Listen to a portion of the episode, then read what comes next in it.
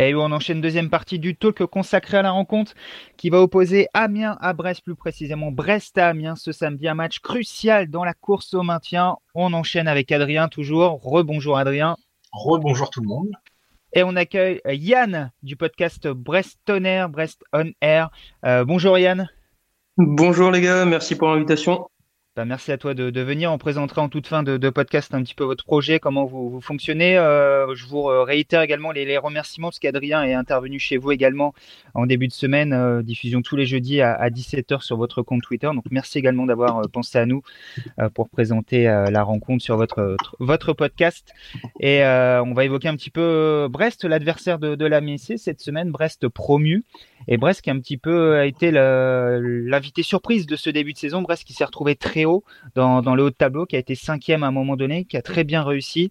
Euh, avant toute chose, avant de rentrer dans les détails et d'analyser un petit peu cette première partie de saison brestoise, est-ce que tu as été surpris de voir Brest démarrer aussi bien?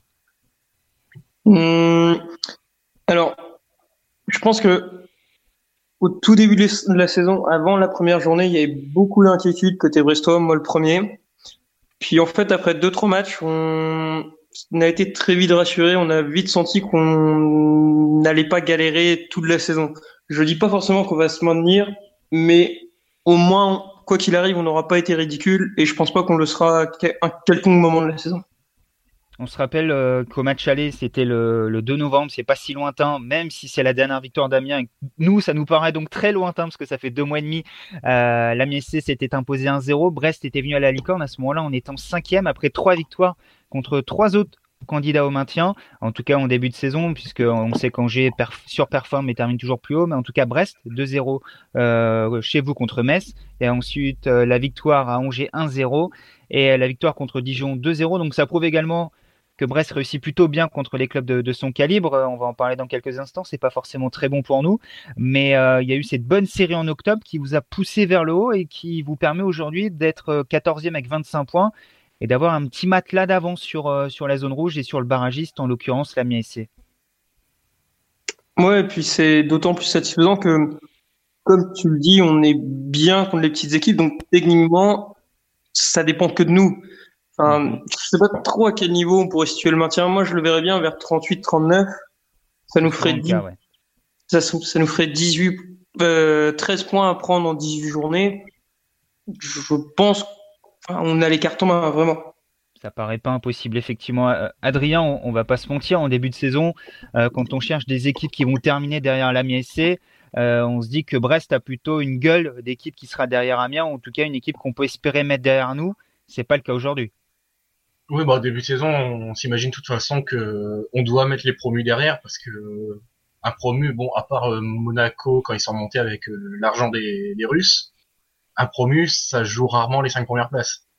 Ça se bat plus pour le maintien. Donc euh, les deux promus, on, on, estime qu'ils doivent être derrière, plus les, les autres candidats habituels, donc bah, Toulouse, Dijon, etc. Ouais, on, on pensait que Brest, euh, enfin Amiens serait à la lutte avec Brest. Ça l'est plus ou moins, mais l'écart est quand même assez impressionnant pour l'instant. Parce que Brest est un peu rentré dans le rang, on l'a dit. Brest n'est plus cinquième aujourd'hui, quatorzième, euh, je crois, égalité de points avec Saint-Etienne ou dans le même paquet euh, avec 25 points. C'est sa égalité de points avec Saint-Etienne qui a une différence de but de moins 9 alors que Brest est à l'égalité. Euh, ce qui prouve également que voilà tout ça est, très cohérent. Yann, pourtant, au début de saison, tu le disais, on s'attendait pas forcément à voir Brest aussi haut, en tout cas aussi tranquille après 20 journées. Toi-même, tu disais, il y avait une forme d'appréhension un petit peu euh, du retour en Ligue 1, euh, un peu un saut dans l'inconnu, comme tous les promus, mais c'était vraiment ce sentiment-là? Oui, et puis surtout, nous, visiblement, on peut pas faire les choses simplement, puisque des promus qui changent d'entraîneur après une montée, c'est très très rare. J'ai pas souvenir en Ligue 1. Nous, on l'a fait. Euh, après, on a eu un mercato qui a mis du temps à se décanter. Donc forcément, bah, on est arrivé vraiment dans l'inconnu. Je ne vais pas tomber dans, le cliché, mais on rappelle que vous aviez Jean-Marc Furlan, entraîneur les, saisons précédentes. Déjà l'année où Amiens était monté de Ligue 2 en Ligue 1, ça faisait, je crois, trois ou quatre saisons que Jean-Marc Furlan était en place euh, à Brest. Jean-Marc Furlan est un très bon entraîneur pour faire monter les équipes, mais souvent, il redescend l'année suivante avec son équipe. Donc c'était peut-être une bonne décision de, ne pas le conserver. Pour se maintenir, il a souvent fait l'ascenseur, notamment avec trois. Donc c'est peut-être une bonne chose pour vous que, que Jean-Marc Furlan soit pas resté, euh, un peu ironiquement aujourd'hui on peut le dire. Bah, oui, et puis après, même au-delà du sportif, euh, quand on a suivi l'évolution du projet Brestois, on sentait bien que ça pouvait pas continuer, qu'il y ait monté ou simplement rester en Ligue 2. Il y avait une cassure qui fait que le chemin était nécessaire. Notamment avec le président, il n'y avait plus trop de dialogue. Euh, j'avais suivi un petit peu les échanges par voie de presse euh, vers janvier-février où Jean-Marc Furlan disait qu'il n'avait pas de nouvelles, qu'il n'y avait même plus de communication avec son président. C'est ça. Après, bon, c'est, on connaît Jean-Marc c'est, il arrive toujours à se donner le beau rôle. Lui non plus n'a pas été très clair dans ces histoires-là, mais voilà, c'est le passé. On n'oubliera jamais ce qu'il a fait pour le club parce que voilà, si on est en Ligue 1 aujourd'hui, c'est grâce à lui. Si on a un semblant de structure professionnelle, c'est en grande partie grâce à lui. Mais voilà, faut aller de l'avant maintenant.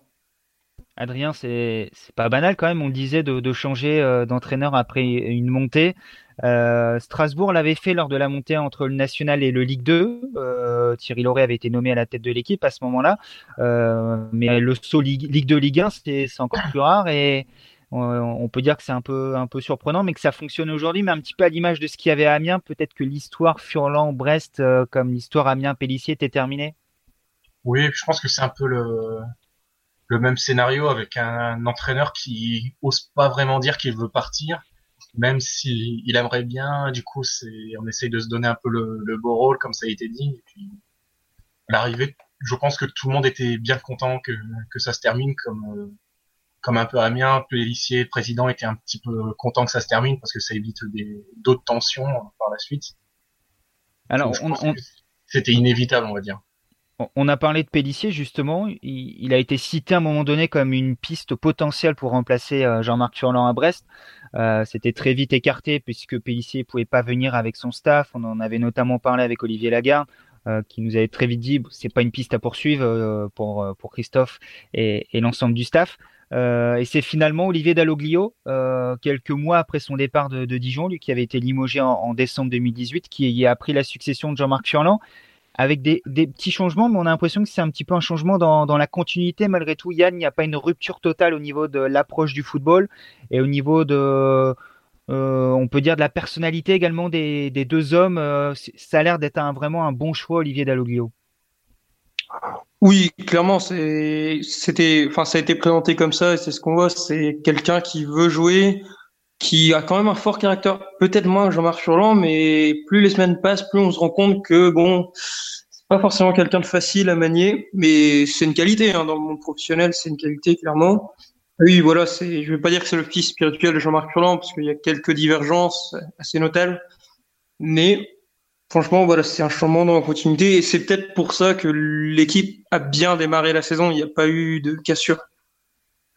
Et finalement, il a, il a vite pris le, le pouls, pardon, euh, Adrien, Jean-Marc Furlan, de euh, Jean-Marc Furlan, Olivier Dalloglio de, de cette équipe de, de Brest. Euh, on le sait, c'est un des, des bons entraîneurs de, de, la Ligue 1. Il a fait de bonnes choses à Dijon. Et Dijon euh, a eu des difficultés après après son départ. On en avait parlé avec nos collègues du, du Dijon Show qui qui sont toujours dithyrambiques à l'égard d'Olivier Dalloglio. C'était vraiment le bon choix et aujourd'hui ce choix est payant et Brest fait de bonnes choses avec un bon entraîneur. Pour résumer. Oui, voilà, c'est. Je suis assez d'accord avec ça, ouais. Vas-y, vas-y. C'est toi le Brestois, n'hésite pas à donner ton point de vue. Non, non, clairement, c'est ça. Et puis, même, j'irais même au-delà, un peu plus loin en disant que de toute façon, au vu de la façon dont notre effectif est bâti, c'était un peu la seule posture viable pour espérer faire quelque chose dans Ligue 1. On n'a pas l'effectif pour se permettre de jouer en contre ou pour euh, défendre toute la saison. C'est vrai, c'était vraiment la seule solution. Ouais, c'était le bon fit en, résumé, euh, Olivier Dalloglio du, du côté de moi. C'était quelque chose à rajouter rapidement, euh, Adrien euh? Euh, J'ai envie de dire que c'est un club qui a, qui a tenté le pari d'un entraîneur qui, qui veut jouer au football et ça fonctionne. À l'inverse, par exemple, d'un Toulouse qui s'est empêtré avec des Casanova, des Comboiré qui est tout au fond, Brest a eu le, le culot de se dire tiens, on va pas recycler les mêmes et prendre un entraîneur qui joue au foot et puis bah ça, ça marche. Ouais, parce que vous l'avez dit, jouer au foot parce que l'effectif brestois n'a pas beaucoup beaucoup changé euh, l'été dernier. On va dire que le socle reste euh, celui de, la saison dernière avec des joueurs qu'on avait déjà connus à l'époque euh, en, Ligue 2. Denis Bain qui était au Havre à ce moment-là. Euh, il y a Gaëtan Belot, il y a toujours Batokyo qui, est parti, qui est revenu du, côté de Brest. Donc des joueurs qui étaient là les saisons précédentes qu'on a qu'on a connues. Il y a eu des petits ajouts au milieu de tout ça. Je pense notamment à Paul Lannes, qui a plutôt été une, une bonne prise, à Samuel Grandcir, qui était l'an dernier du, du, côté de, de Strasbourg.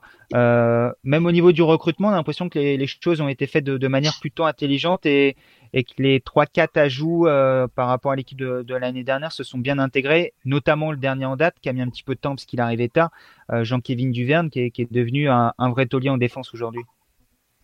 Ouais, ça, je serais peut-être un peu plus mitigé dans le sens où, pour moi, il y a quasiment eu effectivement que des bonnes idées, mais c'est un peu les aléas d'un mercato, tout ne marche pas forcément. Tu cites Paul Lannes, euh, c'est peut-être notre grosse déception de ce début de saison avec Romain Perrault, c'est-à-dire ce sont deux recrues. Mais à l'inverse, euh, dans les grandes satisfactions, il y a effectivement Jean-Kévin Duverne. Même euh, Grand Cyr, lorsqu'il joue, ça reste tout à fait correct. Et puis surtout, Irvine Cardona, qui, on n'en attendait pas grand-chose et on a beaucoup, beaucoup aimé lui. Ouais, qui, est, le meilleur buteur, je crois, aujourd'hui Brestois avec euh, avec quatre réalisations, euh, alors que euh, souvent le syndrome du buteur de Ligue 2, Gaëtan Charbonnier, a un petit peu plus de, difficultés en ce début d'année, a pas mal gâché de, de situations, même s'il a marqué un très beau but récemment à Toulouse, je crois, lors de, la victoire 5-2 avec ses, deux volets.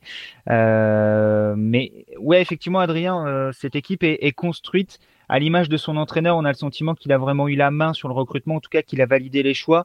Et on parlait d'entraîneur avec une philosophie de jeu plutôt porté vers l'avant. Il a des joueurs comme ça aujourd'hui. On a vu que quand Brest était venu jouer à la licorne, même s'il s'était euh, disposé en 4-3-3 alors qu'il était plutôt dans un 4-4-2 avant cette rencontre-là.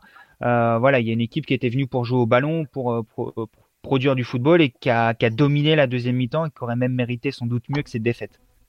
Oui, c'est ça. Puis quand je regarde l'effectif, en même temps, il y a des vrais bons joueurs de foot. Hein. Johan Cour, Belkebla, Batokyo, Cardona, Charbonnier, Autrette, c'est mais des joueurs de Ligue 2, j'ai presque envie de dire, des joueurs de Ligue 2, Ligue 1, il n'y a pas de. Ouais, c'est pas, c'est pas superflu, c'est pas clinquant, mais ça sait servir de ses pieds, c'est intelligent dans ses choix et, et c'est construit parfaitement pour euh, rivaliser en Ligue 1. Et avec l'ambition de, de, se maintenir, et aujourd'hui, on l'a dit, Brest est, est, dans les clous, euh, ça se passe plutôt bien, notamment après cette victoire à Toulouse. Euh, avant cette mini trêve euh, avec la, Coupe de France, victoire 5-2 à Toulouse, alors que, Brest a été mené 2-1 au bout d'une vingtaine de minutes de jeu. Euh, Olivier Dalloglio disait en conférence de presse, c'est un moment un peu charnière de, la saison de, Brest aujourd'hui. Il y a cette victoire à, Toulouse. Il y aura Dijon la, semaine prochaine en déplacement et il y a la réception d'Amiens ce week-end. C'est vraiment le, le, triptyque du maintien, on a presque envie de dire pour Brest. Si, vous passez entre les gouttes, euh, sans faire de, de, mauvais jeu de mots pour vous, sur ces trois matchs-là, ça devrait sentir bon en principe. Oui, et j'irai même plus loin. Je, je, serais même tenté de rajouter la réception de Bordeaux, parce qu'on reçoit Bordeaux après Dijon. Euh, Bordeaux a certes un effectif qui, qui tient largement la route, mais ils sont quand même sur une très mauvaise série. Au final, bah, ils sont juste devant nous. Et ça me surprendrait pas de les voir 15, 16, 17, 18e en fin de saison. Donc vraiment, en quatre matchs, on peut... Là, je disais tout à l'heure que pour moi, il manquait 13 points. Si on venait à gagner nos trois prochains matchs, il en manquerait plus que quatre. Donc forcément, c'est ouais, ça peut être le moment qui va nous libérer totalement. Et on espère que c'est c'est pas le cas parce que nous du, côté de, de l'Amiens SC la, situation est, plus compliquée. Huit matchs sans victoire en, en, Ligue 1, seulement deux petits matchs nuls. Euh, le, dernier en date contre Reims et le premier a été au, milieu de, la série pour pour la MSC. Depuis cette victoire contre Brest euh, le, le, 2 novembre, on en, parlait tout à l'heure. Adrien, c'est compliqué. On a le sentiment, euh, sans dire que c'est une montagne en face de nous, on, on rencontre bien plus fort durant la saison, sans vous manquer de, de respect, ami, ami breton. Mais euh, c'est une équipe en forme et c'est un petit peu l'équipe euh, qui était à Amiens lors de la première saison en Ligue 1, qui est, sur la dynamique, un peu l'insouciance de, la montée et qui gagne ces matchs-là contre les concurrents directs. Amiens, on a beaucoup gagné euh, lors de, la première année. On se rappelle notamment de la victoire contre Strasbourg, qui était promu aussi, qui est un peu resté comme le match du maintien au mois d'avril.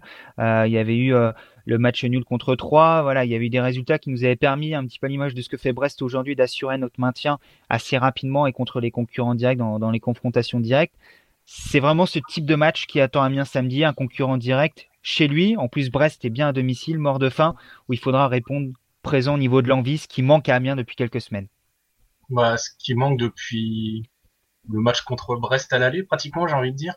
Mm -hmm. Je sais pas ce que tu en penses là-dessus. Bah ouais, ouais, c'est globalement ça, effectivement. Et encore, même ce match-là, on, l'a dit rapidement tout à l'heure, Amiens ouvre le score rapidement grâce à un but un peu, un peu bizarre avec cette fameuse passe en profondeur de, de Kakuta pour, pour Otero que tout le monde pense hors jeu mais qui ne l'est pas. Euh, il y a eu le penalty de Guirassi raté en début de match, mais après ça, Amiens n'a eu aucune occasion. Et en deuxième mi-temps, euh, je me rappelle qu'on avait souffert et qu'il y avait eu euh, plusieurs situations chaudes, avec notamment cette double tête. Je crois que c'est sur ce match-là chez Ju Mendoza sur la ligne, en, toute fin de rencontre. Donc Amiens aurait très bien pu ne pas gagner ce match-là. Ouais, mais vu que tu as parlé d'état d'esprit, pour moi, c'est ce, ce match-là qui représente la dernière fois où on a vu un état d'esprit où les joueurs se sont mis le cul par terre pour reprendre leur expression fétiche, pour aller pour garder la victoire. Il y a eu un petit peu à Rennes euh, une semaine après, mais depuis ça, c'est pas, on l'a pas beaucoup vu. Il y a eu un petit peu en première période contre Montpellier il y a, il y a deux semaines, et depuis c'est, c'est un peu triste. Et ouais, il va falloir retrouver ça parce que, bah parce qu'il y a une série qui est quand même très importante. Il y a eu Reims, là c'est, c'est Brest et la semaine prochaine c'est Toulouse. Amiens peut pas peut pas se permettre de, de finir avec cette série avec deux ou trois points maximum, sinon c'est ça va être très très compliqué pour la suite et des équipes vont se détacher et Amiens n'en fera pas partie. Surtout que tu as parlé de série, ça sera Lyon, Monaco et Paris. Euh, donc trois candidats à la Coupe d'Europe, euh, même si Paris, ce sera avant le match de Ligue des Champions contre Dortmund. Donc on peut imaginer qu'une équipe remaniée, mais même Paris avec une équipe remaniée, ça s'annonce très compliqué pour, pour l'Amiens SC. Euh, Yann a présenté très rapidement le, contexte aménant. On l'a dit, huit matchs euh, sans victoire. Euh, un entraîneur peut-être en difficulté euh, en interne, on commence à le faire comprendre sans jamais le dire, euh, qui joue peut-être sa peau sur les, deux prochains matchs. A une équipe qui est barragiste et qui a 7 points de vous aujourd'hui. Est-ce qu'on se rend compte du côté de Brest qu'on a peut-être un coup double à jouer ce week-end, c'est-à-dire effectivement faire un grand pas supplémentaire vers le maintien et peut-être mettre définitivement derrière soi un concurrent direct euh, si Brest ressort avec 10 points d'avance à l'issue de ce match Bah oui, clairement. Et puis même, ça va au-delà. J'ai plus les matchs en tête, mais cette journée-là, enfin, de manière objective, normalement, presque aucune des équipes qui sont derrière nous ne devrait pouvoir prendre de points si jamais on venait à gagner. Donc non seulement on pourrait assommer Amiens, mais on pourrait assommer beaucoup d'équipes en fait. Donc clairement, ouais, c'est on a un gros coup et on le sait.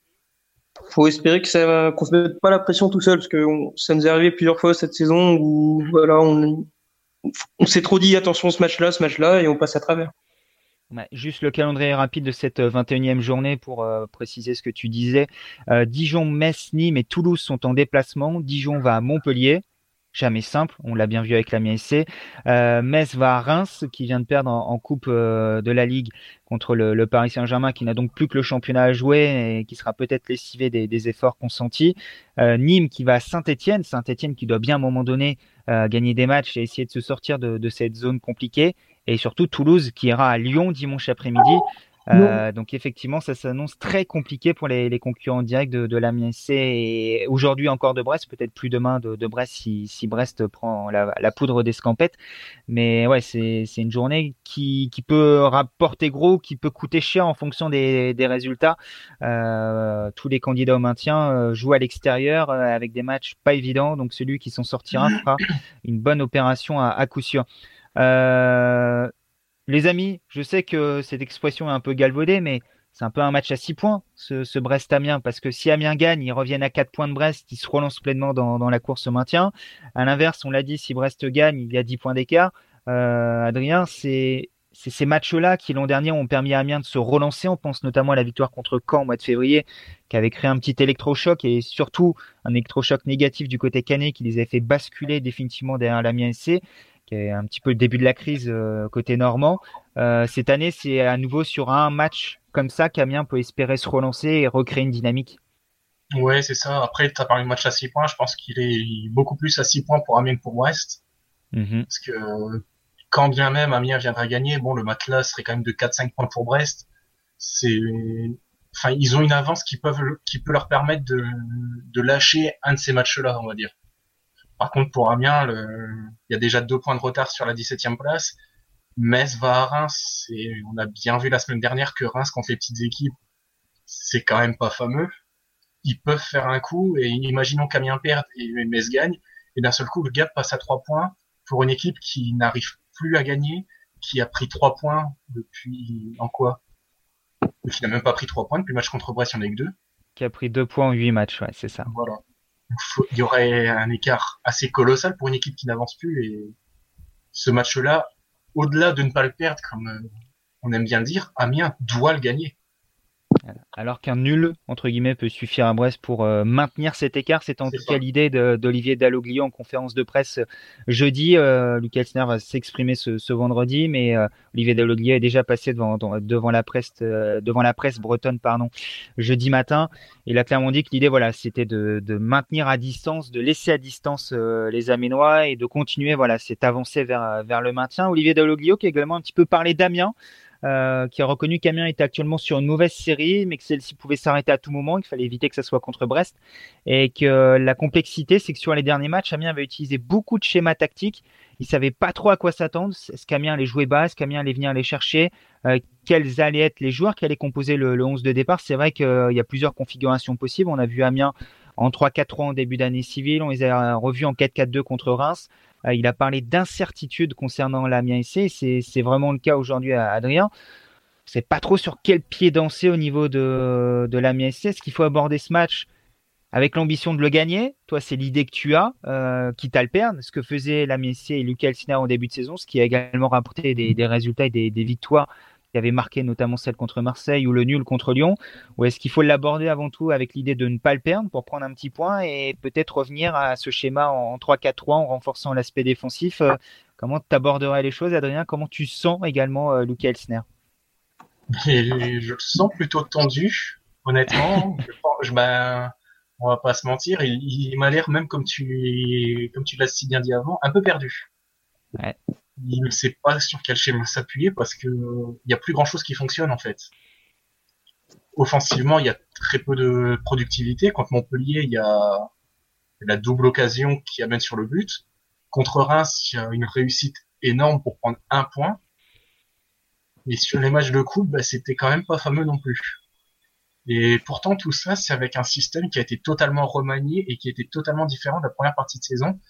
Donc, il y a, y a quelque chose qui s'est cassé pense que de toute façon en interne c'est c'est pas la joie.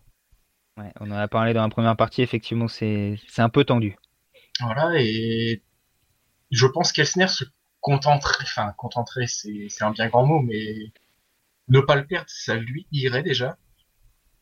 Mais il faut partir dans l'optique de le gagner. Il plus.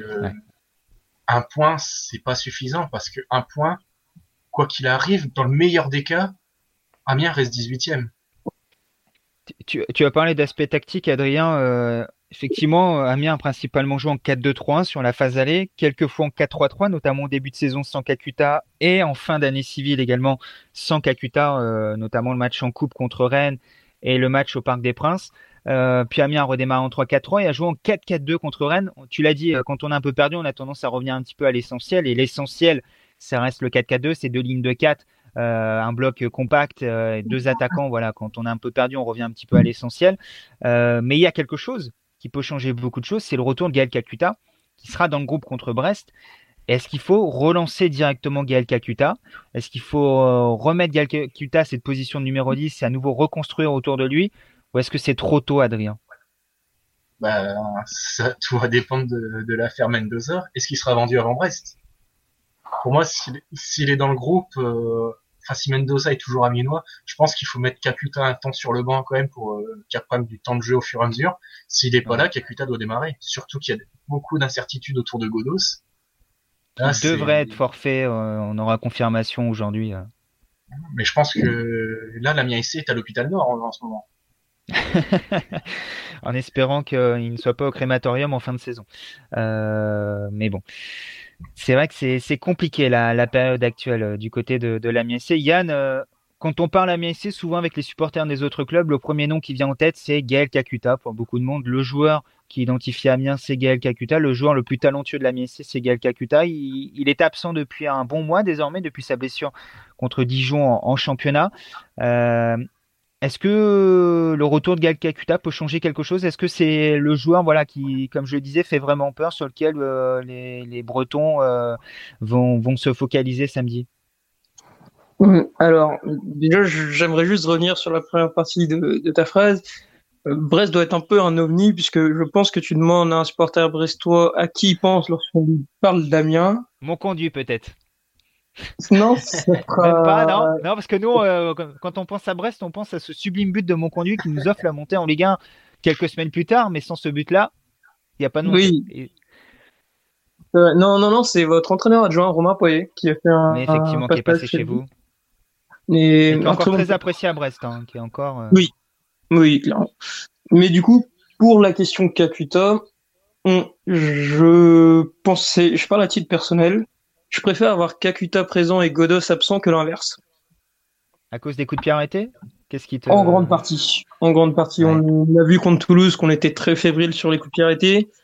Euh, même que sur des frappes de loin, on pouvait être mis en danger, même si on a un super gardien.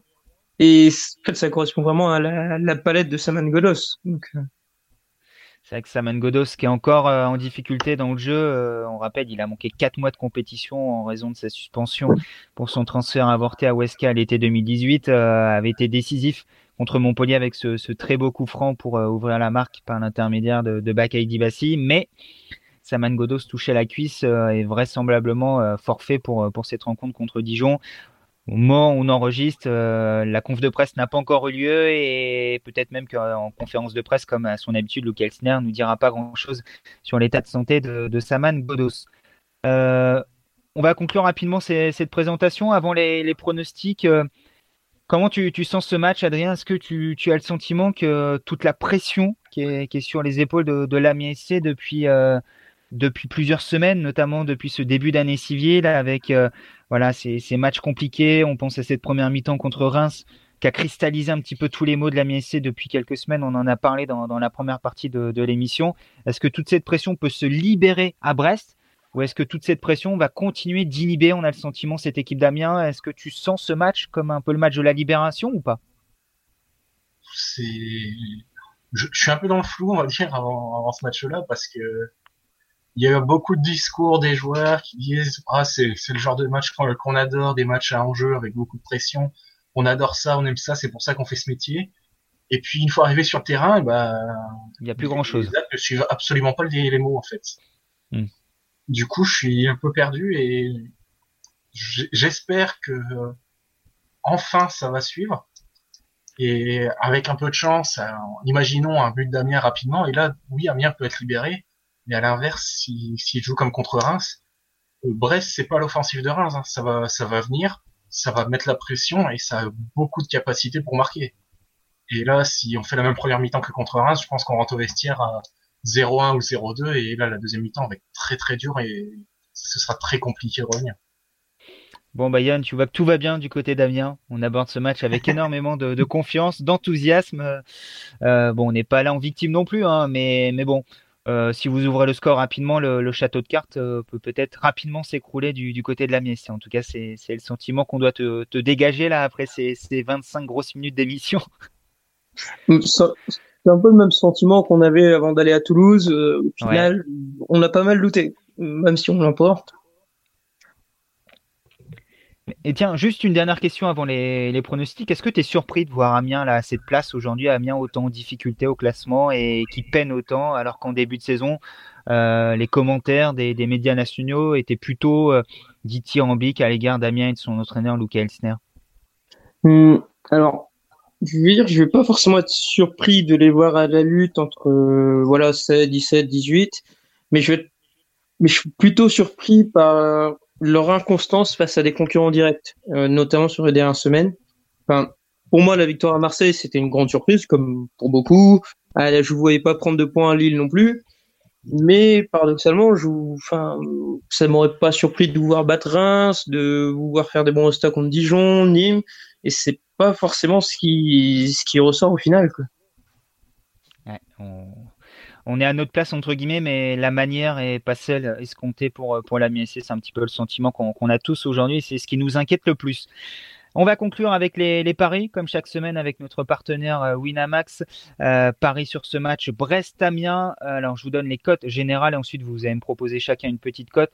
Euh, Brest est coté à 2,05, le nul à 3,35 et donc Amiens est à 3,50.